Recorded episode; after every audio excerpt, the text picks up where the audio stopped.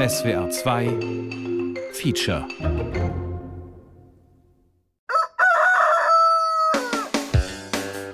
Hi, everybody, and hello, my fellow barflies. This is Radio Rooster on SWR. Today, with a brand new episode concerning our research on the origin of the word cocktail. So let's talk about the cock and the tail. Here we go. Das eine ist den Drink mixen, das andere ist den Drink trinken. Das geht schütt, schütt, schütt, schüttel, schüttel, mix, mix, ja, und da steht der Drink da. And don't forget, if you want to add any news story of your own, just send us a message. My name is Richard Rooster, and I am your host at Radio Rooster. On today's episode, we have another popular story which comes from New Orleans around 1838, where an apothecary by the name of Peychaud, who also invented the famous Peychaud bitters, served a mixed brandy drink to his guests in a sort of double egg cup, whose name in French was coquetier. In the course of time, the drink was also named coquetier. Peychaud's guests shortened the name to cocktail, and eventually it was corrupted and became cocktail. Champagne for my real friends. Real pain for my sham friends. Cheers. Cheers. Dieses Wort Cocktail entspricht eigentlich nicht dem, was ich mir unter so einem guten, vierschichtigen, interessanten, komplexen Drink vorstelle.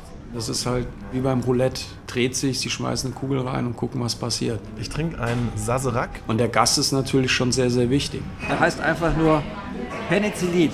Dieser Whisky trinkt. Dieser eigene Kosmos. Das gibt mir Heimat. Es ist Kunst.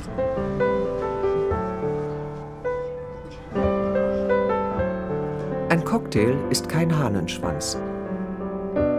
Eine Offenbarung.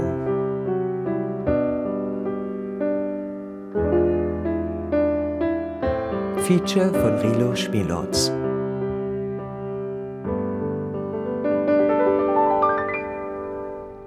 Diese Ecke hier, der Mainkai, wirklich vor 25, 30 Jahren ein schon schwieriger Ort war, also kaum zu vergleichen mit heute. Die Häuser hier waren alle völlig runtergekommen. Also dieses Haus, wo die Rote Bar jetzt drin ist, hatte in der Mitte einen riesigen Riss, wo man seine Hand reinstecken konnte. Edward Bellen ist Gründer und seit 25 Jahren Betreiber der Roten Bar am Mainkai, heutzutage eine Frankfurter Toplage. Die Barbesucherin trifft ihn am Nachmittag, außerhalb der Öffnungszeiten. Ganz schlimme Ecke, Drogen, Prostitution, Tote, zwei Laternen auf 500 Meter, so diese Geschichte halt sehr dunkel. Ja, geht kein normaler Mensch hin. Und, also ich war sofort, äh, sofort, wusste ganz klar, nee, wenn dann hier, also das ist es. Ich habe mir mein, heute würde man modern sagen, Signature-Drink bestellt, also mein Lieblingsgetränk. Ich trinke einen Sazerac mit Rye, einem Roggen, Whisky und ohne Eis. Ein altes Getränk. Und Absinth, oder? Und Absinth. Sünde. Was trinkst du? Pisco Sour. Zum Wohl. Moritz Menke, ein Date zur Happy Hour, gehört zu den Stammgästen der Roten Bar. Schön.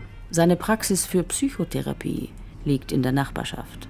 Aus verschiedenen Tinkturen was Besonderes herzustellen, was Heilendes sogar vielleicht schon. Alkohol Aquavitem, ne, das Lebenswasser, war ja auch schon früher oder in vorkirchlichen Zeiten als Wundermittel bekannt. Also die reine Arbeit mit den Getränken. Ja. Ich habe nicht den Wunsch, diese Kunst auch ausüben zu können. Ich bleibe in dieser genießenden Beobachterrolle und bleibe der Trinker. Ich würde es mal therapeutisch aufgreifen und würde sagen, das Alchemistische findet systemisch statt. Also ich bin Teil des Systems, ich kann mich dem nicht entziehen, selbst wenn ich wollte. Ne? Das Lokal stand damals bereits zwei Jahre leer. Ja, dann haben wir ein halbes Jahr lang hier, weil wir natürlich auch kein Geld hatten, wirklich alles selber gemacht. Das Haus stammt aus dem Jahr 1824. Und in dem heutigen Barraum wurde schon immer Alkohol ausgeschenkt. Im 19. Jahrhundert war hier das Fischerviertel. Wir haben jetzt 21, also in drei Jahren ist hier einfach 200 Jahre lang Trinken und kein Essen. Also war immer Trinken, Trinken, Trinken. Also viele denken ja immer so, wir wären so ein Speak-Easy-Ding auch, weil wir halt kein Schaufenster haben, kein Schild und keinen Schirm und was weiß ich, was man heutzutage da alles vor der Tür stehen hat. sondern es ist ein normaler Hauseingang und sie biegen rechts ab zu uns und wenn sie weitergehen, gehen sie halt in die Wohnungen. Dann erkläre ich den Leuten immer, nee, das ist nochmal 100 Jahre älter als Speak Easy. 1824. Einmal drinnen umfängt die Barbesucherin ein warmes, rotes Ambiente. Eine Lichtinstallation ist in die Wand des Tresens eingelassen. Rot leuchtende, sehr diskrete runde Lämpchen entpuppen sich als kleine Gumminippel, wenn man, wie aus Versehen, darüber streicht. Langsam gewöhnen sich die Augen an das schwache Licht und erkennen Bilder im Art Deco-Stil mit weiblichen Schönheiten, leicht bekleidet, die im Halbdunkel bleiben. Diese gemütlichen Bars, die so ein bisschen klassisch angehaucht sind, die haben immer irgendwo was ja, schummrig, nicht greifbar, so eine zweite, dritte Ebene, wo man auch nicht so genau weiß. Hinter der Bar türmt sich vor einer verspiegelten Wand pyramidenartig eine Installation aus mehreren hundert Flaschen, dezent beleuchtet. Ein Hochaltar voller Spirituosen. Zwischen einem Cuervo Añejo 1900 und einem José Cuervo Reposado entdeckt die Barbesucherin Teile ihres Gesichts in den Spiegeln. Hier, wo wir jetzt sitzen, gerne an meinem Stammplatz sitze und einen ganz guten Blick über die Bar habe, also einen Überblick über das System, wenn man so will. Und ich beobachte gerne. Und das äh, war etwas oder ist vielleicht heute immer noch etwas, was außerhalb dieses Raumes schwierig ist oder verstörend wirkt auf manche Leute. Äh, ich habe aber das Gefühl, wenn ich alleine hierher komme, was ich fast immer tue, dann habe ich das Recht dazu, beobachten zu können und räume anderen auch das Recht ein, mich beobachten zu können. Und dann passiert eben etwas Systemisches hier in diesem Raum. Und so findet ja auch eine Kommunikation statt und eine Beziehung. Wir liefern halt relativ viele Puzzlesteine. Rotes Licht, Aktmalereien, Spiegel, exzellente Drinks, Barmusik, eher leise als laut. Verbindlicher Service auf allerhöchstem Niveau, ausgeführt von ausgesprochen schönen Menschen. Wenn man eine gewisse Sensibilität hat und sich auch auf was einlassen kann, kann man sich hier sehr schnell fallen lassen und einfach entspannen und einen, also in Anführungsstrichen gemütlichen, entspannten Abend haben. Auch allein. Wir haben sehr viele Gäste, die allein hierher kommen. Auf eine gewisse Art und Weise liefern wir Fragmente. Und im Prinzip muss die Person das dann für sich selber auch irgendwo so ein bisschen zusammensetzen. Aber es gibt so eine Grundgemütlichkeit. Sie können sich entspannen. Sie müssen keine Angst haben. Hello, my fellow barflies. This is Radio Rooster on SWR. Today, with a brand new episode on the cock and the tail. My name is Richard Rooster, and I'm your host tonight. Today's episode goes back to the American Revolution. You remember, from 1775 to 1783, and it deals with Betty Flanagan, also called Betsy. Now, Betsy was an innkeeper in Pennsylvania, and she used colorful cocktail feathers as swizzle sticks when she was serving drinks during the American Revolution. Now, it's also reported that Betsy served a soldier a mixed drink containing all the colors of a cock's tail, to which the soldier gave the name. Cheers on the colors of a cock's tail. Mitten in Berlin, auf der Potsdamer Straße, befindet sich die Victoria Bar. Das ist alles von Thomas Hauser und natürlich auch die Wandmalereien. Wir hatten das große Problem, dass wir Fans von historischen Barräumen waren, aber irgendwie den Raum, den wir hier vorgefunden haben, komplett entkernen mussten. 2001 haben wir aufgemacht, da waren die Bars sehr kühl mit sehr auffälligen Lampenkonstruktionen, die hingen und das war irgendwas, was wir auf gar keinen Fall wollten, weil wir gesagt haben, wir wollen ein Traditionslokal sein, gleich von Anfang an. Und das ist dem Thomas tatsächlich irgendwie mit seinem Entwurf, der zeitlich schwer einzuordnen ist, wenn man ins Detail guckt. Es gibt Leute, die sagen, das wäre halt ein 70er-Jahre-Entwurf, den wir hier ähm, realisiert hätten. Es gibt Leute, die sagen, halt es ist ein Art Deco-Entwurf.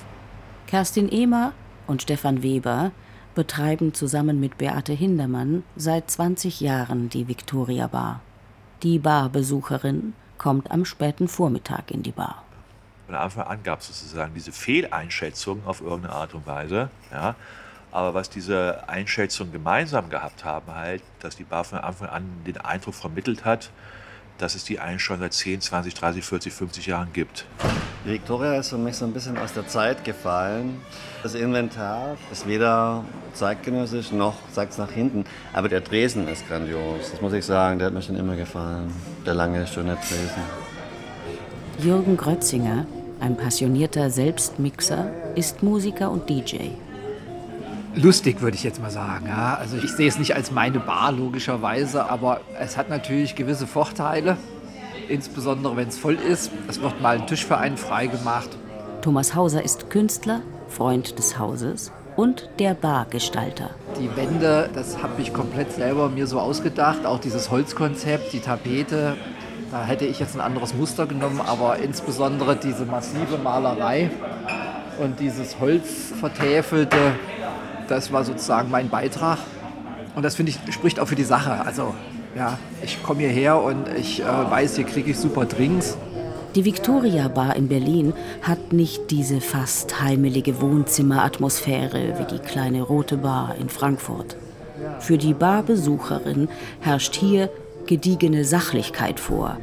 Und das Arrangement der Spirituosen zieht sich ganz demokratisch über die beeindruckende Länge des Bartresens. In der Victoria Bar fällt sozusagen das Sakrale.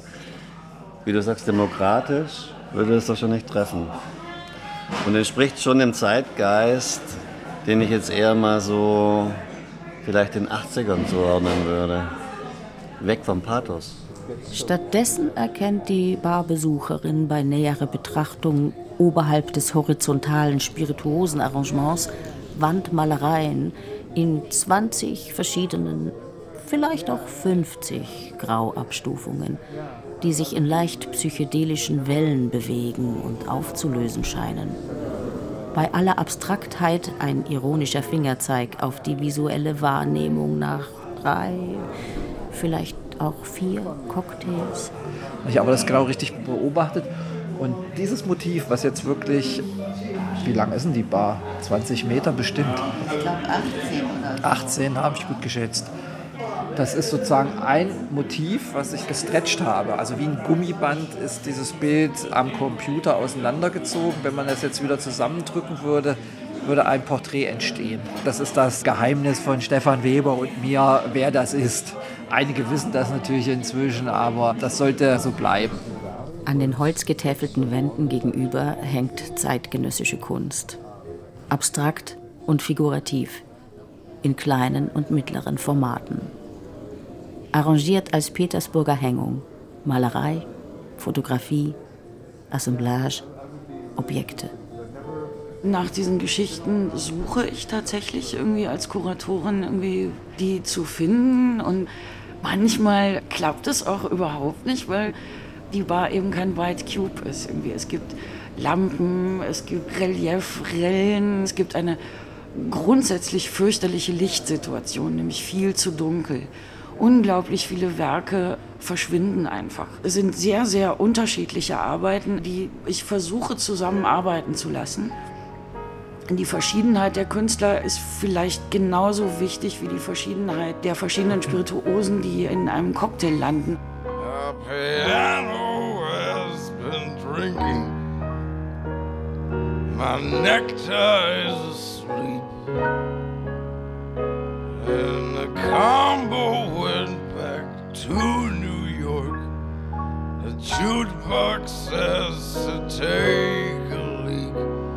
And the carpet needs a haircut. Ich wollte mir jetzt was bestellen. Ja, ich trinke Whisky. Ich bin so früher Gin.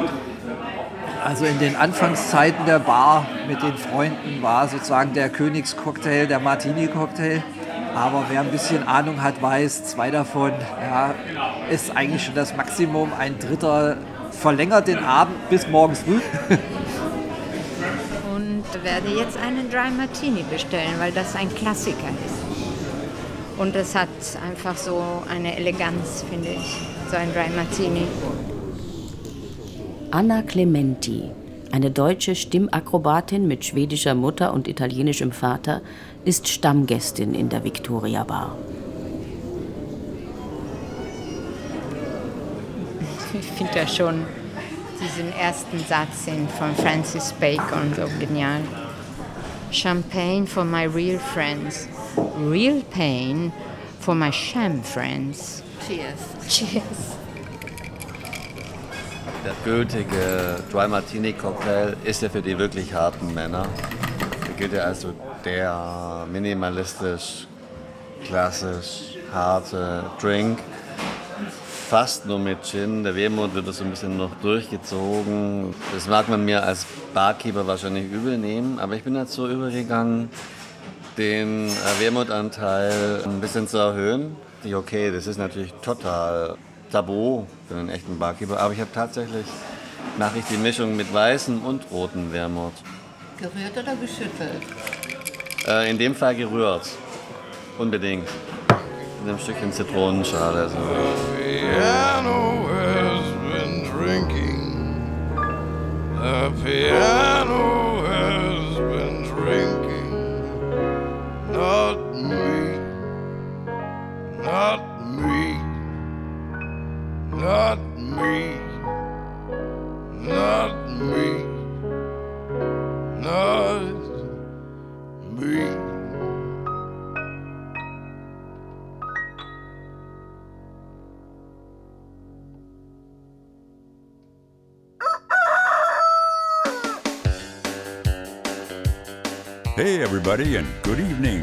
fellow barflies. This is Radio Rooster on SWR, tonight with a brand new episode on the cock and the tail.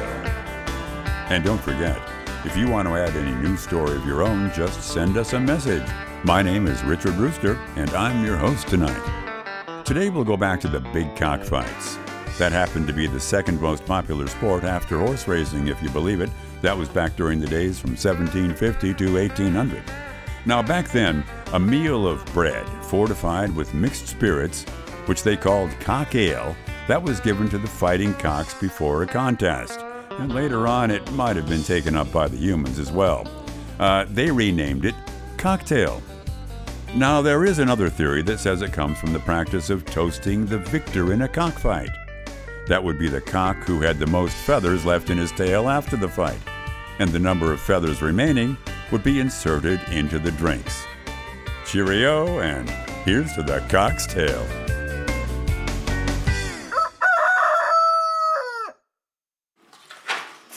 Zu pandemischen Zeiten muss der Dry Martini auch schon mal zu Hause gemixt werden.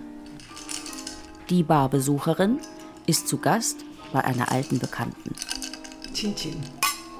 A ver, cuéntanos cómo has entrado en el mundo de los cócteles, que tiene que ver con Estados Unidos, supongo, ¿no?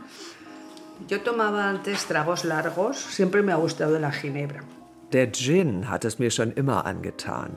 Auch schon ganz früher, als ich noch Longdrinks lieber mochte. There's a long goodbye. Die Spanierin Begonia Aguado wurde in Los Angeles zur leidenschaftlichen Dry Martini-Genießerin. Nun lebt sie seit zwei Jahren wieder in Madrid. Yo siempre he leído muchos libros de literatura americana, pues sobre todo novela negra. Y entonces yo me admiraba de que todo el mundo se preparaba siempre unos jarros de martini. También se ve en las películas que llega el señor de trabajar y su mujer tiene preparado una jarra enorme de martini. Y entonces pues ahí ellos mano a mano se la beben. También es verdad que si tienen amigos, que invitan a los amigos a martinis. Ich liebe die amerikanische Literatur. Die amerikanischen Kriminalromane habe ich alle verschlungen und die Protagonisten habe ich beneidet um ihre Martinis.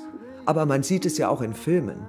Da erwartet die Ehefrau ihren Göttergatten nach getaner Arbeit nicht mit einem Glas, sondern gleich mit einem ganzen Krug voll Martini. Und dann trinken sie in aller Eintracht. Klar, manchmal laden sie auch ihre Freunde zu Martinis ein. He comes along.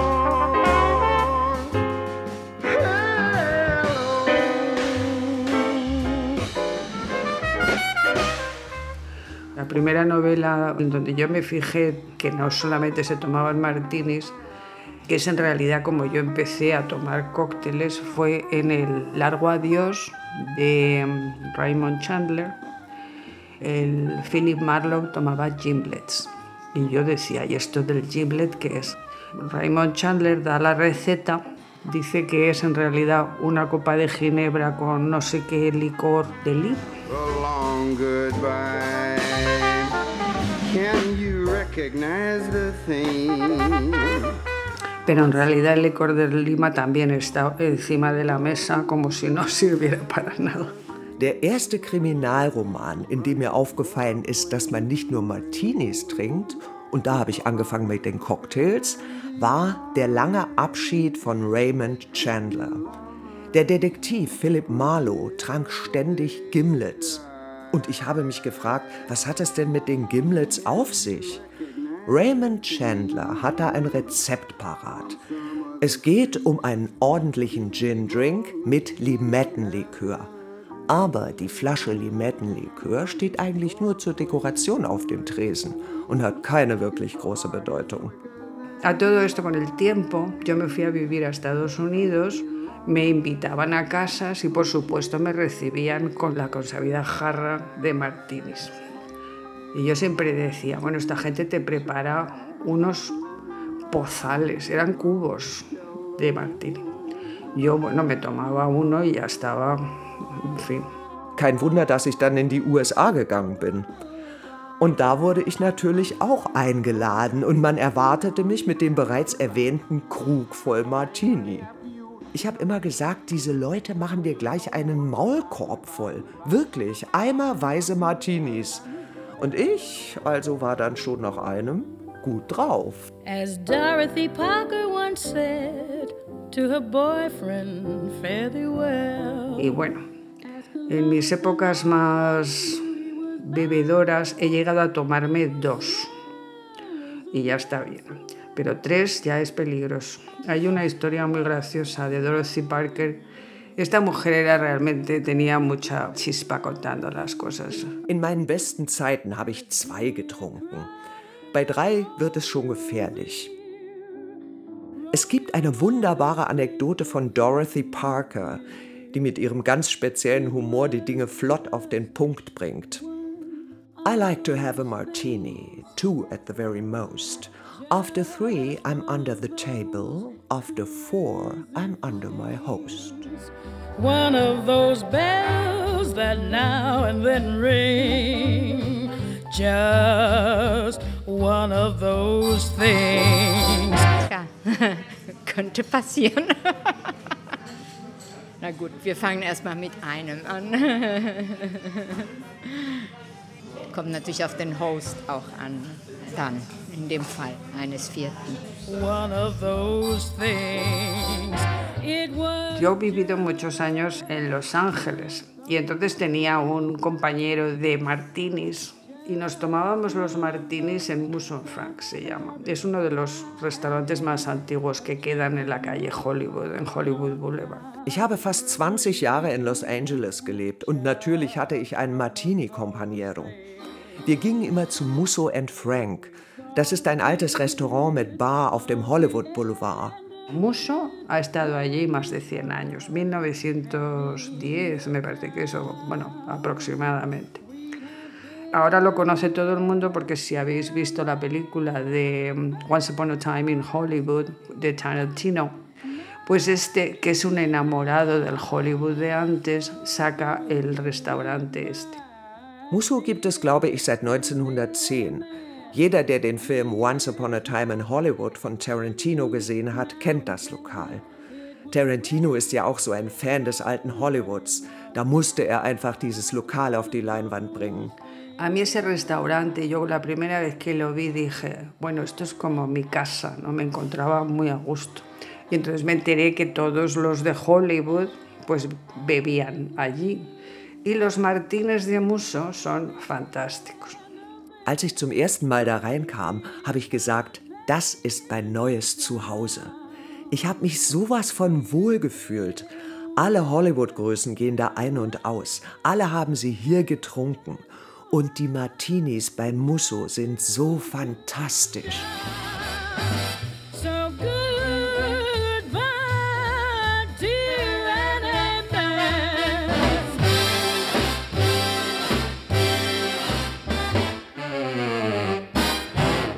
Therapeutisch bin ich auch nicht allein. Ich bin ja mit mir selbst. Ich gehe ja mit mir selbst in die Bar. Hab mich ja dabei. Ich und mich. Ja. Ist auch was Narzisstisches mit drin, wenn ich hier alleine hocke im Sakko und meinen Blick schweifen lasse und das mich irgendwie streichelt und meine Eitelkeit berührt, wenn Herr Bellen mich mit Namen anspricht oder ich Gäste wiedererkenne. Das gibt mir Heimat. Allí bebía mi adorado Raymond Chandler, que según parece, bueno, este tenía una cirrosis, estaba medio muerto. Hacía guiones para los estudios cinematográficos y entonces le decían, necesitamos que termines este guion pues, la semana que viene. Y entonces Raymond Chandler decía, vale. Y entonces se ponía a beber martinis hasta que terminaba esto. Y luego se tenía que hacer una cura porque tenía el hígado hecho fosfatina. Well, I got a bad liver and a broken heart. Natürlich trank hier auch der von mir so heiß verehrte Raymond Chandler. Er hatte schon Leberzirrhose, er war halb tot. Chandler schrieb ja auch Drehbücher für die großen Studios. Die kamen dann an und sagten, Raymond, das Skript muss nächste Woche fertig sein. Dann bestellte er Martinis und trank und trank, bis das Skript fertig war. Seine Leber war echt schon Hackepeter. En realidad, hacían unos martinis espléndidos. Yo además tuve la suerte de que me fui a vivir muy cerca y entonces, bueno, pues muchas veces bajaba al bar a tomarme un martini porque si yo tenía algún problema, no hay problema que no solucione un buen martini. Así que yo me tomaba mi martini, luego me volvía a mi casa tan contenta. Die Martinis bei Musso sind aber auch wirklich sowas von vorzüglich. Ich hatte auch noch das Glück, dass ich gleich um die Ecke wohnte. Da bin ich natürlich öfters einfach mal runter an die Bar und habe mir einen Martini gepichelt. Besonders wenn es mal eng wurde. Es gibt nämlich kein Problem, das sich nicht in einem guten Martini auflösen ließe. Ich trank also meinen Martini und bin dann glücklich und zufrieden wieder nach Hause gegangen.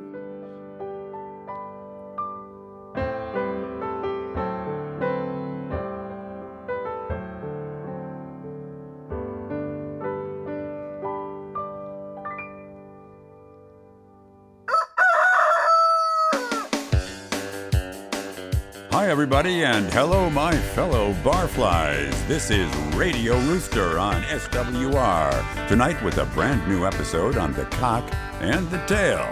And don't forget, if you want to add any news story of your own, just send us a message. My name is Richard Rooster, and I'm your host tonight.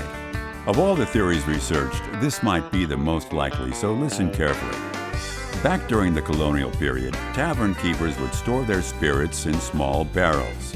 And when the barrels got nearly empty, the leftovers, the rests, the tailings, would be mixed together into another barrel and sold at a reduced price. And they would be drawn from a spigot, which was referred to as the beak of a cock. Patrons wanting this cheaper alcohol would come in and ask for cocktailings. Cocktails, ja, ähm, das darf man nicht unterschätzen. Das sind ziemliche Mengen an Alkohol, die da ausgeschenkt werden. Und ich glaube, dass sich bei uns ähm, der Gast relativ sicher fühlen kann, mit seinem Rausch tatsächlich aufgehoben zu sein. Und dann geht man durch die Titel, die Namen der Cocktails. Und dann gibt es ja auch viele, die man gar nicht kennt. Und dann fragt man sich, was ist das? Was ist Smokers Delight? Also, kenne ich nicht. Ist wahrscheinlich ein Klassiker, aber das fehlt mir. Aber auch so ein Titel wie Golden Dream muss man doch eigentlich gleich probieren, oder? Also im Endeffekt, ja, The Rose. Was soll man da machen? Bestellen.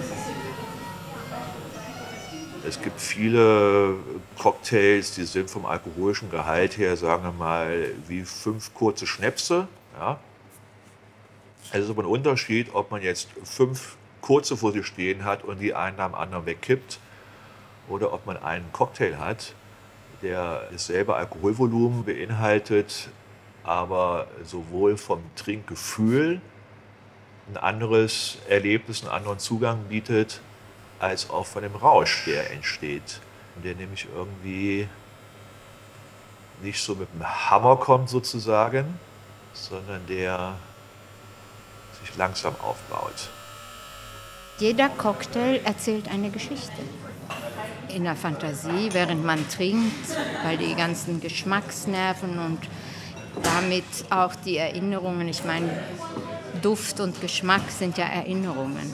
Und dann hat man den ganzen Film, entweder den Film, Film, Film oder den Film, den eigenen Film, die, die Geschichte, die damit zusammenhängt, die Gefühle, die irgendwas Besonderes. Das, ja, das ist einfach, hat viel für mich mit Erinnerung zu tun, mit Erinnerung und mit Fantasie. Wozu inspiriert mich das jetzt? Ja. Zu einer neuen CD mit Alcoholic Songs. Ich will einfach frei sein und dem Song und dem Text einfach die Atmosphäre geben, die ich darin sehe, ohne dass ich sozusagen eine Struktur vorgegeben bekomme oder Harmonien. Ich will das einfach so eigen machen und gucken, was da kommt, wenn man das anderen Musikern schickt. Mal gucken, was denen so dazu einfällt. Aber der Impuls kommt dann von mir. Erst Annas Gesang, dann die Musiker. Ich finde, man kann das auch umgekehrt machen und das ist letztendlich wie beim Dry Martini. Also man denkt, das ist Martini mit Gin, ist aber Gin. Die Eiswürfel werden sozusagen vom Martini ein bisschen berührt. Aber dann kommt doch was anderes. ich denke, dass Cocktails und meine auch Wein natürlich so, aber Cocktails vor allem eine Inspirationsquelle sind. Es ist ja auch Kunst.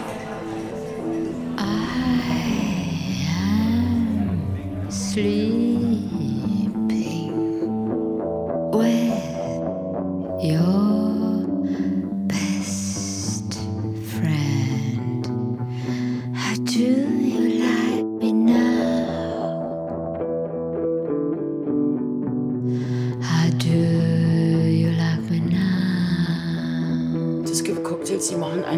dermaßen rasant betrunken. Ähm, obwohl die eigentlich nicht vergleichbar sind mit anderen. Was Sazerac zum Beispiel. Ja.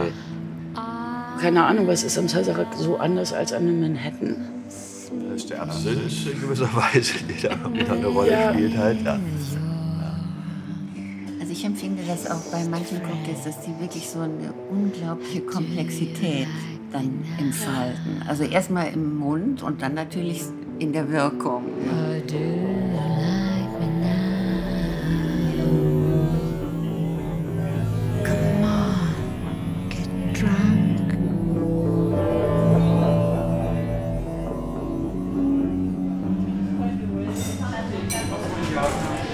Ein Cocktail, das ist Genuss. Der Cocktail bringt dich in andere Zustände und das stimmt, es hat was Psychedelisches, es ist eine Bewusstheitserweiterung. Letztendlich ist es therapeutisch, würde ich sagen. Bei mir ist es zum Beispiel absolut krass, wie Gin psychisch auf mich wirkt. Ja. Also der hat wirklich drogenartige Wirkung. Also zwei Gin-Cocktails und dann kann ich bis morgen früh 6 Uhr, egal wann ich äh, morgens früh aufgestanden bin, es gibt kein Ende. Also wirklich irre. Ja. Es hat wirklich fast kokainartige Verwandtschaft. Es pusht mich total auf. I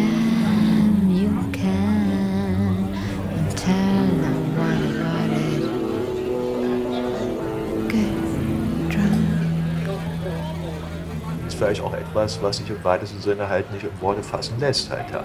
Ja, das ist halt auch das Mysterium sozusagen, was da irgendwie mit reinspielt und was dann natürlich auch irgendwie mit Spiritualität im weitesten Sinne zu tun hat. Und, äh, aber das ist äh, der Geist sozusagen, der in dieser Bar herrschen soll.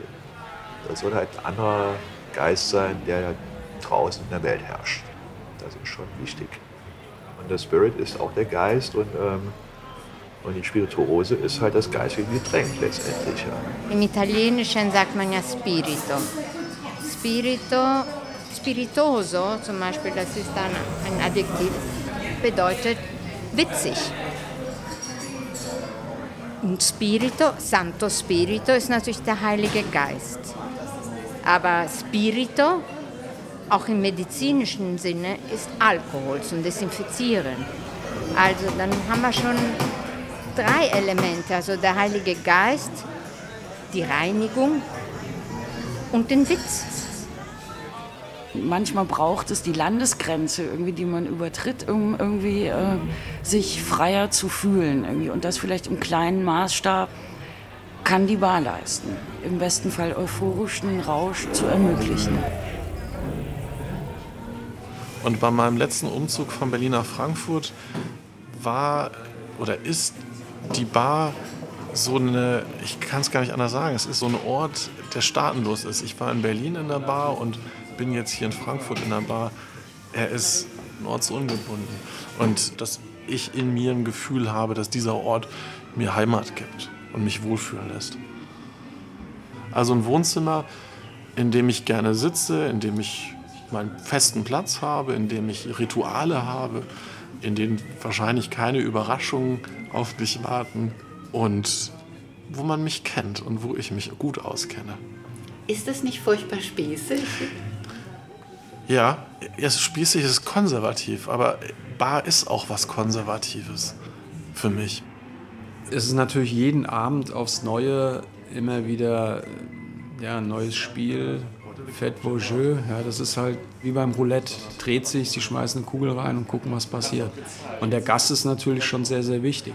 Wir haben hier teilweise fantastische Abende und wir hatten nur sechs Gäste. Aber ist egal. Das sind Abende, die gehen mit dem Lächeln, wir gehen mit dem Lächeln. Ich bade jeden Abend nochmal, setze mich in die Badewanne und freue mich und so.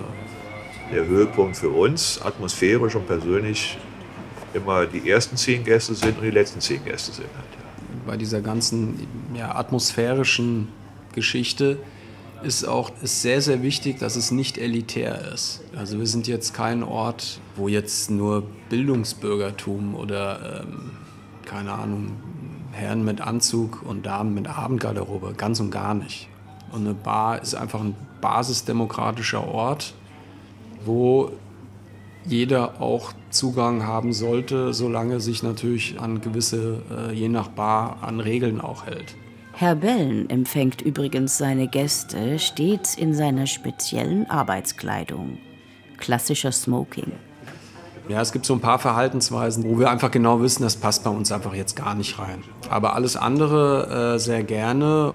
Man muss erstmal so eine Schutzmauer oder in diesem Fall diese Türe, die muss erstmal überwunden werden halt. Und das muss der Barkeeper muss entscheiden, wer diese Schwelle übertritt.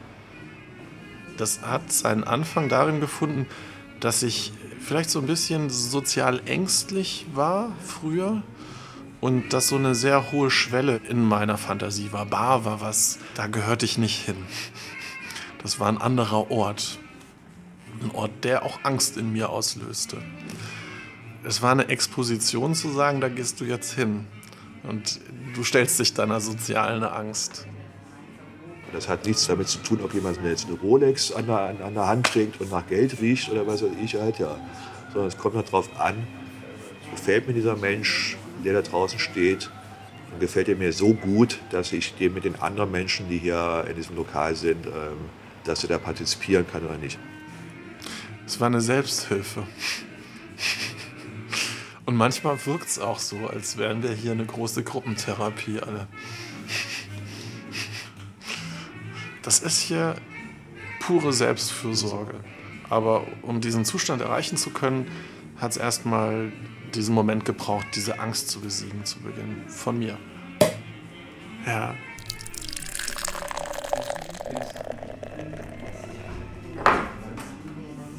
Kann ich mir vorstellen, mit diesem Mensch auf irgendeine Art und Weise eine geistige Verbindung aufzubauen, oder kann ich das nicht? Wenn ich das kann, dann ist er willkommen.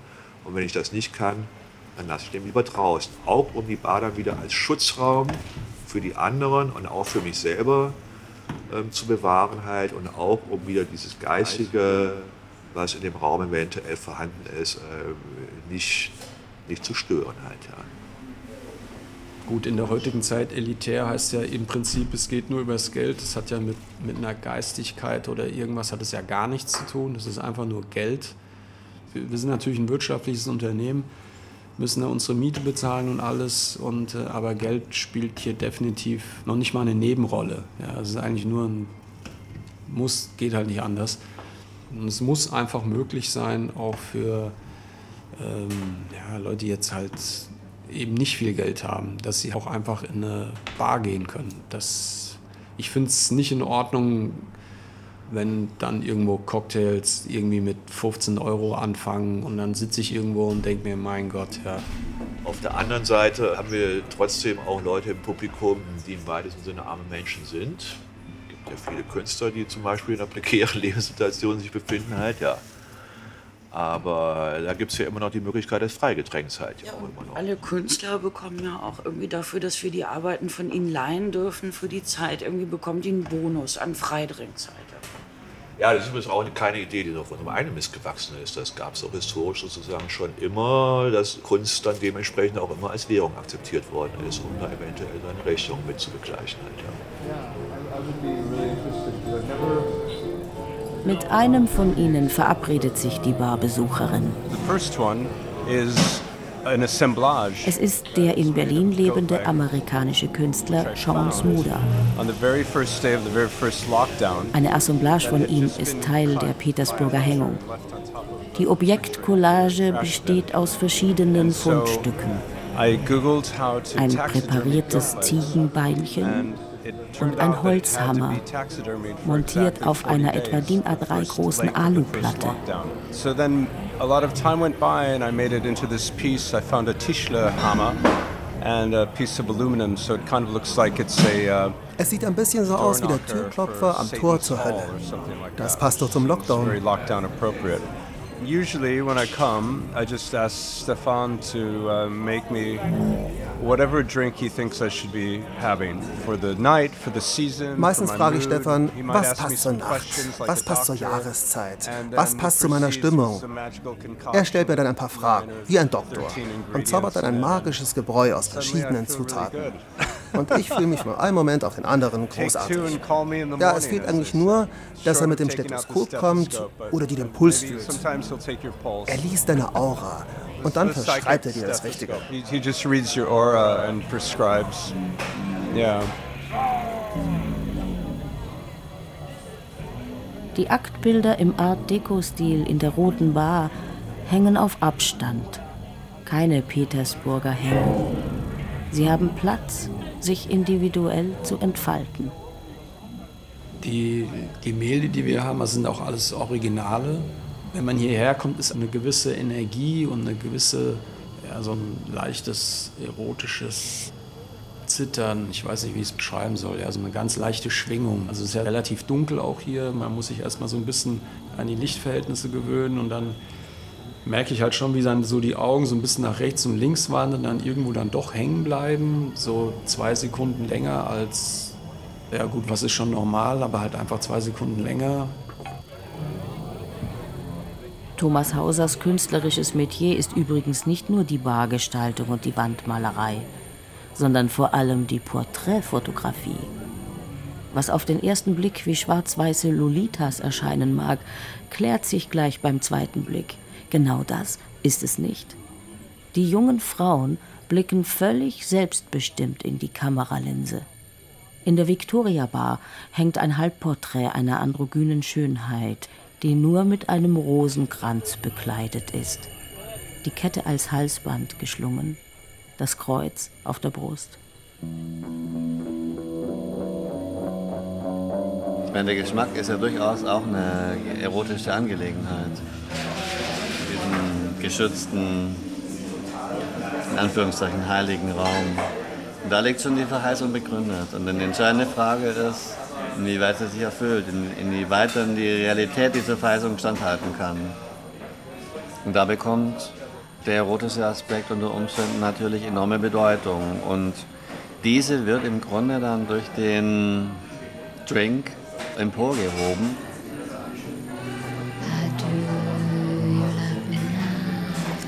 Steigt mir schon der Drink zu Kopf, aber es beflügelt so ein bisschen. Ja, der Drink ist gut. Ich habe den guten Drink ausgesucht. Ein dünner, langer Strahl aus einer der bunten Spirituosenflaschen ergießt sich in den Shaker. Ein gekühltes Cocktailglas beschlägt und füllt sich mit einer sämigen, leicht orange schimmernden Flüssigkeit. Eigentlich weißt du, was kommt, aber du weißt es auch doch nicht. Und das ist doch so aufregend. Ein kleiner Streifen Apfelsinenschale schwitzt winzige Öltröpfchen aus, zusammengedrückt zwischen den Fingern des Hohenpriesters und wird sogleich behende über den Glasrand gestülpt. Jetzt steht das Elixier vor der Barbesucherin. Die Kommunion der Nacht. Welch eine Offenbarung. Dieser Drink hier ist ja auch schon Poesie. They lose the day in expectation of the night. It's an aquarium made of alcohol. Es gab zum Beispiel eine Bar in Tokio, die Nike Saki Bar. Das war wahrscheinlich atmosphärisch das Beste, was ich jemals erlebt habe. Und ich weiß auch nicht, ob ich das nochmal erleben werde. Ich hoffe es. Das war schon fast haptisch greifbar. Das war einfach ein 100-prozentiges Kunstwerk. Und in der Cocktailbar bin ich ich. Also kein Kunst jetzt im, im konventionellen Sinne, sondern einfach so wirklich in Atmosphären, in, in auch Gesprächen oder einfach eine Person anschauen, eine Bewegung, was auch immer. Also für mich dann Meisterwerke, wo ich dann wirklich denke, Wahnsinn, wie, was, das ist unglaublich. Haben die da, also, also ich, da fehlen mir wirklich die Worte.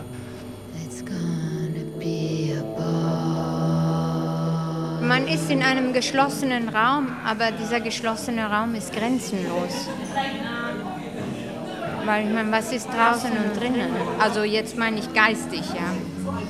Ich zumindest erfahre mehr die Poesie der Räume. Spüre ich, wie Elemente der Räume, die zuerst mal nicht zusammengehörig scheinen, dann sich doch zusammenfügen. Da denke ich wieder, da denke ich gerade an Lautréamont, wie sich so diese ganz unterschiedlichen Elemente, die Nähmaschine und der Regenschirm auf dem Zitiertisch zusammenfügen. Oder das ausgestopfte Ziegenbeinchen und der Holzhammer Smuda. Und diese Art von Poesie entsteht in der Verwandlung durch den Rausch, durch die Erfahrung des Raums. Also diese viel größere Definition von Poesie. Diese Poesie, die eigentlich einen Weg bedeutet, durchs Leben zu gehen oder das Leben zu sehen. Die irgendwo schon immer meine war, aber die sich jetzt in dieser schwierigen Zeit im Umgang damit nochmal bestätigt hat. Zum Überleben. Das ist ein, ein Gnadenort. Ja.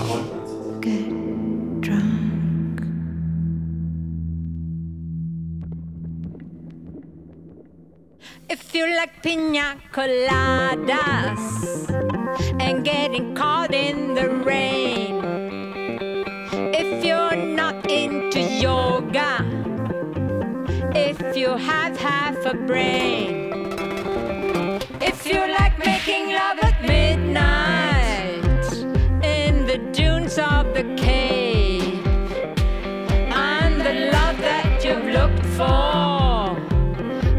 to me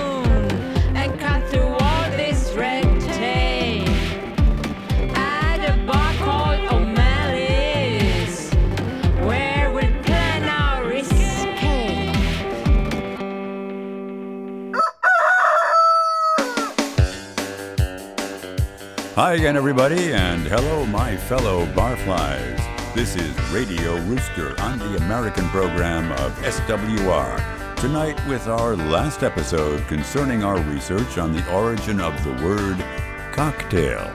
Here we go. My name is Richard Rooster, and I'm your host at Radio Rooster. Ein Cocktail ist kein Hahnenschwanz. Eine Offenbarung. Feature von Rilo. We do know that the term cocktail originated in America, showing up in publications around the early 19th century. Es sprachen Eva Brunner, Michaela Hanser, Eric Hansen, Daniel Montoya. According to the Oxford English Dictionary, the earliest definition of the word appeared in the May 13, 1806 edition of the Balance and Columbian Repository. That was a Federalist newspaper in Hudson, New York. There, the editor printed an answer to the question, What is a cocktail? Es wirkten mit Edward Bellen, Moritz Menke, Stefan Weber, Kerstin Ehmer, Thomas Hauser, Jürgen Grötzinger, Anna Clementi, Begonia Aguado, Sean Smuda. His reply?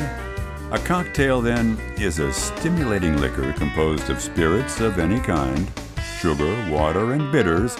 Ton und Technik Andreas Völzing und Philipp Stein. It's vulgarly called a bittered sling. Regie und Klanggestaltung Rilo Schmilorz. It renders the heart powerful, and at the same time, it intoxicates the head. Redaktion Walter Filz. Eine Produktion des Südwestrundfunk 2022.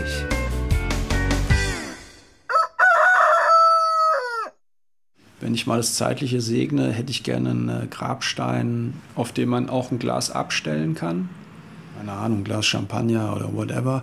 Und da irgendwie so eine Martini-Schale in den Stein integriert, wo ich auch irgendwie eine Pfütze abbekomme. Das ist eine ganz wichtige Geschichte. Also ich habe, ich habe das jetzt auch noch mal hier zum Besten gegeben. Meine Familie ist informiert. Wenn das in die Hose geht, bin ich richtig sauer. Ja.